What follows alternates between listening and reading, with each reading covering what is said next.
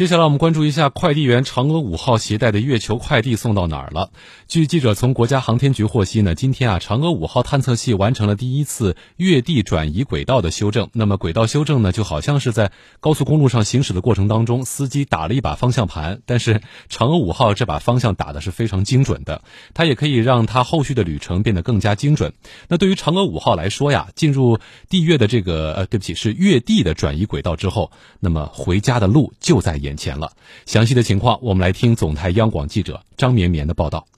北京时间今天十一点十三分，嫦娥五号轨道器和返回器组合体上两台二十五牛发动机工作约二十八秒钟，顺利完成了第一次月地转移轨道修正。目前，携带月球样品的嫦娥五号轨道器和返回器组合体各系统状态良好。预计十七号左右，嫦娥五号返回器将择机降落在内蒙古四子王旗地区。中国航天科技集团五院嫦娥五号探测器副总设计师彭晶说：“从月球轨道逃逸，这个在过去咱们国家的探月历史上也是没有做过的。过去我们一般都是就是在月球轨道上这个长期飞行，或者说最后完全脱离引力场，去更远的地方。但是从月球轨道上逃逸，然后精确的能回到四子王旗，这部分对轨道的设计也是非常困难的。”昨天上午九点五十一分，嫦娥五号轨道器和返回器组合体成功进入月地转移轨道，正式踏上了返回地球的旅程。在北京航天飞行控制中心，科研人员们对嫦娥五号进行了严密的监视控制。飞船组合体第二次确定转移入射开始，发动机开机，轨控开始。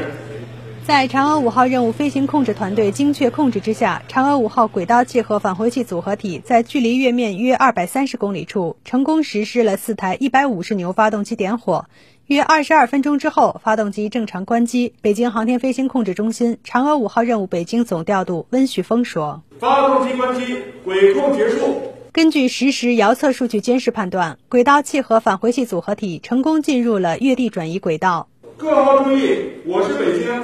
嫦娥五号回返组合体第二次月地入射控制正常结束。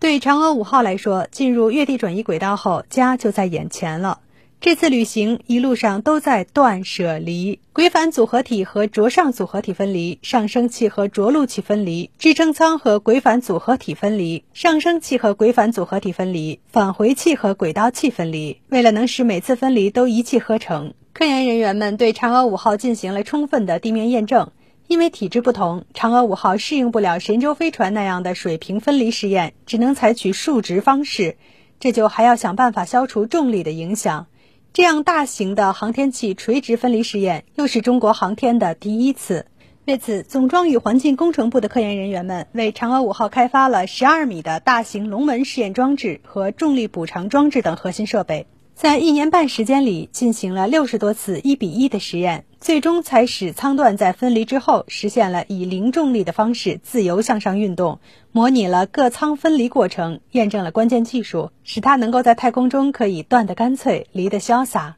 嫦娥五号的下一个离别是轨返组合体分离，也是这趟旅程的最后一次分离了。此后，返回器将独自踏上回家的旅程。我们祝他好运，平安到家。